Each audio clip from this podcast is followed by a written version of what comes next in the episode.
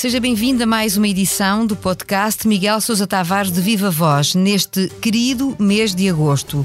A frase tem direitos de autor, uma vez que se trata do título da crónica desta semana no Expresso. Falamos do que marca a atualidade em Portugal e não só, sem deixar de fora a pré-candidatura de Luís Marques Mendes às presidenciais. Vamos a isto, eu sou a Paula Santos. O Expresso faz 50 anos. Celebre connosco e torne-se assinante em expresso.pt. Ora viva, Miguel. Ora viva, Paula, bom regresso. Muito obrigada.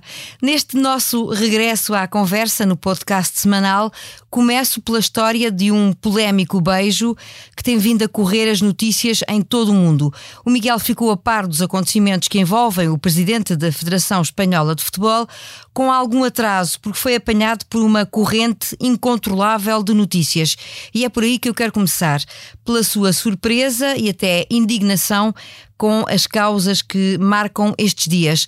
Acha que o tema não justifica o interesse? Eu, de facto, fui apanhado eh, de surpresa pela importância que aquilo tinha, porque, independentemente de, do ponto de vista que, que, que se assuma, eh, de achar que, que o Rubiales se portou como um predador sexual ou que a história foi toda exagerada, a mim o que me faz impressão é que isto se tenha transformado numa causa, eh, não direi planetária, mas europeia, como eu escrevi da primeira página do mundo até tudo que era jornal de referência e televisão, transformou-se no tema dos últimos 15 dias. O que eu acho fantástico é que de facto não haja nada mais que ocupe a cabeça dos europeus que tenha tanta importância como isto, porque de facto quando a gente pensa nas coisas que se estão a passar na Europa, ainda hoje, por exemplo, o, o Human Rights Watch divulgou um relatório em que diz que tropas sauditas treinadas pelos alemães e pelos americanos eh, estão a massacrar imigrantes que vêm do Iêmen na fronteira com a África, com, com, com a Arábia Saudita, e isto não escandaliza ninguém. A Arábia Saudita, que é o país que a gente sabe que trata as mulheres como elas trata, e é um Eldorado para o futebol hoje em dia. A FIFA e a UEFA não se indignam com nada disso, mas indignaram-se muito mais com a história do Rubiales, indo atrás da onda contra o Rubiales. Eu não digo que o Rubiales tenha portado bem, parece que ele manifestamente, não só com a história do beijo, mas com outras atitudes na, na tribuna de honra do Mundial, não teve propriamente um comportamento recomendável. Agora, que façam disto a questão quase mais importante da última quinzena, é que a mim me ultrapassa, francamente. Portanto, para si não se trata de desvalorizar, não é essa a sua intenção, o acontecimento em si, é sim de o colocar em perspectiva. Exatamente. Trata-se de não dar a valorização tremenda que ele teve, como se disto dependesse o futuro do futebol feminino, o futuro do futebol, o futuro do femininismo, o futuro dos direitos humanos, tudo e mais alguma coisa. Mas este arrastar de processo, só para concluirmos este tema, este arrastar de processo, de alguma maneira também não é provocado pelo próprio, pela maneira como reagiu à sua própria intervenção que não foi apropriada não devia ter assumido imediatamente a responsabilidade pelos seus atos? Oh Paula, talvez sim, concordo consigo, acho que ele não teve a melhor reação. Agora, isso não deixa de, de não deixa de, de, vir ao encontro daquilo que eu digo, quer dizer, a questão principal é que não justifica tamanho alarido, quer dizer, a primeira página do mundo ser dedicada a isto, eu acho que é uma coisa que, francamente, quer dizer, estamos a desviar as atenções daquilo que é importante, eh, não faz sentido, quer dizer, há coisas, isto é a Europa, isto é o Ocidente que abandonou as mulheres do Afegão à sua sorte, e, e todos os dias passam-se coisas horríveis no Afeganistão, com as mulheres do Afeganistão, a mesma coisa na Arábia Saudita, em muito mais países, e isso é que devia estar na primeira página dos jornais, aí, aí é que a Europa dos valores, que se reclama tanto dos valores, devia estar concentrada, não é agora num beijo dado pelo Presidente da Federação à, à jogadora espanhola, quer dizer, eh, ok, ele abusou dela, se calhar, agora a senhora não foi nem violada, nem massacrada, nem presa por querer ir à escola, nem por querer trabalhar como se passa no Afeganistão ou na Arábia Saudita. Temos que pôr as coisas em perspectiva e, e funcionar em, em, função disso. Não é? Neste caso, concorda com o Presidente da República na leitura que ele fez deste caso também na Universidade de Verão do PSD, ou dizer que há coisas mais importantes, como uma vítima de uma guerra, uh, por comparação com, com o caso espanhol? Olha, estranhamente, eu não ouvi o Presidente da República sobre isso, mas se ele disse isso, eu concordo com ele, sem dúvida. Se o foco das notícias tem sido para si surpreendente nestes tempos de verão, o mesmo já não se possa talvez dizer do pré-anúncio de Marcos Mendes sobre as eleições presidenciais. Ou será que estou enganada? O Miguel já contava com essa possibilidade, mas ao mesmo tempo revela no seu texto que nunca acreditou que viesse mesmo a concretizar-se. Porquê? É ironia, Paulo, é pura ironia.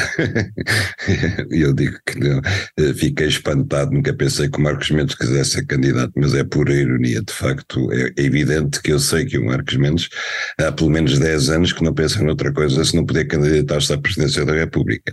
Simplesmente atravessou-se Marcelo à frente e ele teve o bom senso de perceber que contra Marcelo não havia nada a fazer.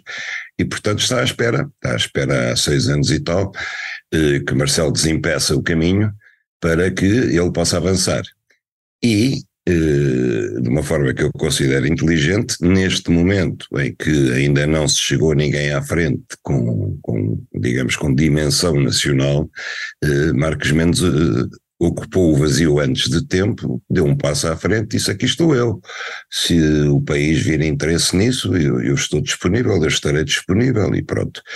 E o raciocínio dele é: deixa-me cá pôr-me em posição, na grelha de partida, antes de toda a gente, pode ser que isso me dê desde já eh, maior notoriedade nas sondagens, que as pessoas comecem a contar que eu sou um, um candidato com, com grande potencial, etc. Vou à frente, pode ser que isso afaste outras candidaturas e pronto.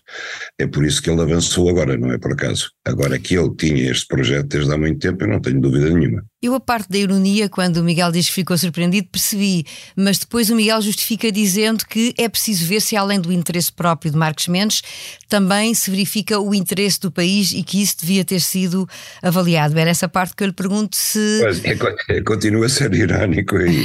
ok, ok. Ou seja, quando, Mar, quando Marco Mendes diz isto vai depender de eu avaliar se, se eh, é do interesse do país se é útil, ser útil a candidatura, é não é? útil ao país a minha candidatura, pois. E aí eu, eu digo, independentemente do meu juízo de valor, o, eu tenho dúvidas é que o país avalia a utilidade da candidatura de Luís Marcos Mendes. Se nós fizéssemos uma sondagem agora, isto é uma sugestão para o Expresso, em vez de perguntarem, uh, votaria em Luís Marcos Mendes? Imagino, Paula, que se faziam duas perguntas assim. Se Luís Marcos Mendes se candidatar, acha que é útil para o país? Pergunta número um. Pergunta número dois. Em que consistiria essa utilidade para o país? Eu gostaria de ver as respostas a estas duas perguntas. Tome nota dessa sua sugestão. Agora voltamos à questão da estratégia de Luís Marques Mendes. Acha que condiciona o xadrez político à direita? Obviamente há aqui uma marcação de terreno que o potencial futuro candidato quer fazer, mas acha que há vantagem para Luís Marques Mendes, concretamente? A vantagem foi aquela que eu disse, quer dizer, foi, foi por um lado ele dar um passo em frente para que as pessoas comecem já a, a contar com a sua candidatura em termos mais firmes e não apenas hipotéticos, e por outro lado tentar afastar outros potenciais candidatos na sua zona. Agora, o Luís Montenegro deu-lhe uma resposta que me faz lembrar um bocadinho aquela que Pedro Passos Coelho deu quando o Marcelo também se começou a chegar à frente, uh, embora em termos diferentes. Marcos Mendes não traçou um perfil de um candidato que o PSD apoiaria, uh, como Pedro Passos Coelho fez, e nessa altura, quando se fez o perfil do candidato, era para excluir Marcelo, mas Luís Montenegro agora disse é cedo demais para pensar no assunto aqui, há dois anos e meio falaremos sobre isso. Portanto, não cortou as vasas a Marcos Mendes, mas por isso simplesmente mandou-lhe um recado que é ó oh, oh, Soutor, espera aí um bocado que uh, o seu timing não é igual ao nosso timing. Até porque ainda há eleições europeias e regionais antes das presidenciais, não é? E é preciso perceber como é que fica, do ponto de vista Exatamente. política, a distribuição uh, dos partidos também. Exatamente, e Paulo Portas, que é muito mais esperto, ainda acrescentou, dizendo, por outras palavras, eu se fosse do PSD, agora o que me preocupava era uh, numa alternativa capaz de derrubar António Costa e não numa alternativa a Marcelo Rebelo de Sousa, que ainda tem dois anos e meio de mandato. E nessa perspectiva até foi, de alguma maneira, apoiado também por Luís Montenegro, que uh, usou o mesmo tipo de tom. Mas acha que Luís Marcos Mendes avançaria com esta ideia sem uh, ter informado Luís Montenegro? Ele diz que o fez, uh, que, o faz, independentemente de, da opinião do presidente do partido. Mas acha que sim, tendo em conta que ele esteve no Pontal como convidado recentemente, onde já não ia há 16 anos, acha que não há aqui uma ação concertada? Não lhe sei dizer, obviamente. Não, não sei dizer o que é que eles cochicharam um com o outro no Pontal. Agora, uh, a ideia que eu tenho desde há muito tempo é que uh, Luís Marques Mendes está numa posição de agarrem porque eu não aguento mais sem me candidatar, sem anunciar a minha candidatura. E, portanto, é muito possível que ele tenha avançado sozinho, como eu disse, para marcar terreno e, sobretudo, para afastar outros candidatos da mesma área. Olhando esta distância, e ainda falta muito tempo, como já referimos, para os nomes que já foram falados para as presidenciais, nenhum deles concretizou, obviamente, nenhuma candidatura, mas olhando esta distância, parece-lhe que à direita e eventualmente até à esquerda, podemos vir a estar perante um cenário de vários candidatos dispersos, onde se vai, vai ser difícil apontar um claro vencedor. Ao contrário, há aqui uma tendência uh, que inverte aquilo que tem acontecido nos últimos anos? Eu acho que sim, a menos que na esquerda aparecesse um candidato como António Guterres, que seria absolutamente consensual, e na direita aparecesse um candidato como Pedro Passos Coelho, que tem uma grande carga eh, na direita e não só na direita, tem aquele lado saudosista, aquele lado de alguém que terá sido injustiçado eh, por, pelo eleitorado, por grande parte dos portugueses, e que teria muita força. Eu creio que qualquer deles, Guterres à esquerda, no centro-esquerda, e Pedro Passos Coelho no centro-direita, afastariam outros candidatos. Mas uh, aquilo que se sabe, nenhum dos dois está interessado em concorrer, e, portanto, o cenário mais provável é, de facto, uma dispersão de candidatos, tanto na direita como na esquerda. Na esquerda, fala-se de Augusto Santos Silva, que é alguém que não tem carisma. Eu penso que há outros candidatos mais fortes, por exemplo, Francisco Assis, em minha opinião, seria um candidato fortíssimo, embora não tenha penetração nas bases do PS, antes, pelo contrário, não é muito bem visto lá pelo aparelho. Mas a partir do momento em que Francisco Assis entrasse na corrida e começasse a falar, eu acho que os portugueses iam ter outra opinião dele. A verdade é que Luís Marcos Mendes, com esta ação, por assim dizer, com este pré-anúncio, acabou por colocar o tema na agenda. E da política caseira passamos para outro palco e assim entramos no improviso. Começamos e fechamos esta conversa a olhar para o que se passa em Espanha. Nem PP nem PSOE parecem conseguir reunir apoios suficientes para formar governo e o vencedor das legislativas, Feijó, propôs um acordo a Pedro Sánchez que foi imediatamente rejeitado. Parece-lhe que o cenário da repetição das eleições em Espanha está cada vez mais na ordem do dia ou ainda haverá espaço para alguma outra saída? Eu acho que a Espanha está perante um real barbicacho. E eu chamo-lhe real porque também vai envolver o rei. O rei eh, aqui caminha sobre algodão, porque muitos setores, nomeadamente o setor militar, vai olhar para a forma como o rei atuar com muitíssima atenção. O rei é o garante da Constituição e da unidade de Espanha, que é uma coisa que está aqui em causa, eh, sobretudo a partir do momento em que eh, Pedro Sánchez se propõe reeditar mas agora com mais força, aquilo que em Espanha se chamou o governo Frankenstein, que é um governo que reúne não só o PSOE, os socialistas, mas também os radicais de esquerda, nacionalistas e independentistas, e até os herdeiros do Batasuna, o Bildu atual, que, que, que, que eram, digamos, a ala, a ala intelectual do terrorismo espanhol, da ETA.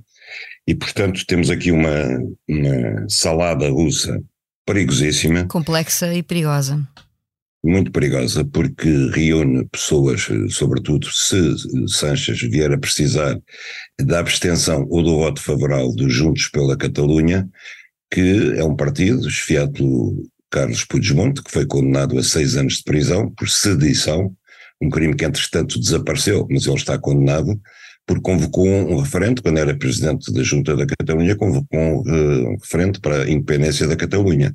Ora, isto é, obviamente, uma coisa que o rei não pode uh, suportar.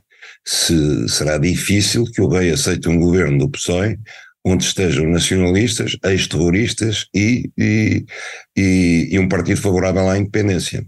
E para conseguir esse apoio, alguma coisa vai ter que Sanches uh, dar em troca. E, portanto, estamos perante uma situação que eu acho altamente perigosa. Não é apenas um impasse político de difícil resolução, não se trata apenas de saber se Feijó inventará os quatro deputados que lhe faltam porque não vai conseguir inventá-los, ou se Sanches vai conseguir eh, os tais 178 com a abstenção dos, dos Juntos pela Catalunha. Não é apenas uma questão aritmética política é mais do que isso, é uma questão que toca no frágil equilíbrio em que neste momento assenta a Espanha, porque a Espanha tem problemas que nós não temos, temos um problema de, a Espanha tem um problema de unidade, de soberania, eh, tem feridas a, a sarar do terrorismo, eh, a história da Catalunha foi muito recente ainda, a Catalunha esteve praticamente cercada a ferro e fogo no tempo do governo de Puigdemont, e, e tudo isso está colado pela rama. E tudo isso pode novamente partir-se ao meio. E sabe que o tempo às vezes é preciso muito tempo para passar para curar as coisas. Eu sei que a Guerra Civil de Espanha terminou em 39, parece que foi uma eternidade, mas deixou muitas marcas, ainda lá estão uh, os comícios do Vox e está lá muita gente sobreviventes ainda da Guerra Civil do lado franquista e devem estar do outro lado também. E essas feridas ainda não sanaram. A Espanha conseguiu um equilíbrio constitucional fraquíssimo, assente na restauração da monarquia, levou um grande golpe com a atuação do rei Juan Carlos e agora o rei Filipe VI tem conseguido colar as pontes, mas tudo aquilo está colado com cuspo, realmente. Eu acho que o desfecho mais certo e mais lógico é eleições antecipadas. Uh, perdão, novas eleições, sim, serão eleições antecipadas. A repetição das eleições, não é? Agora, agora se daí será, sairá outra solução diferente desta, é uma questão que só os espanhóis poderão responder, mas eu espero que sim, para um lado ou para o outro, que novas eleições possam clarificar o quadro político atual. Aguardemos então pelas cenas dos próximos capítulos. Falámos da crise política espanhola e dos casos que marcam a corrente das notícias. Não passámos ao lado do pré-anúncio de Marcos Mendes e dos efeitos que pode vir a produzir. Este episódio do podcast Miguel Sousa Tavares de Viva Voz contou com a sonoplastia da Ana Salomé Rita. Já sabe, a opinião à sexta-feira.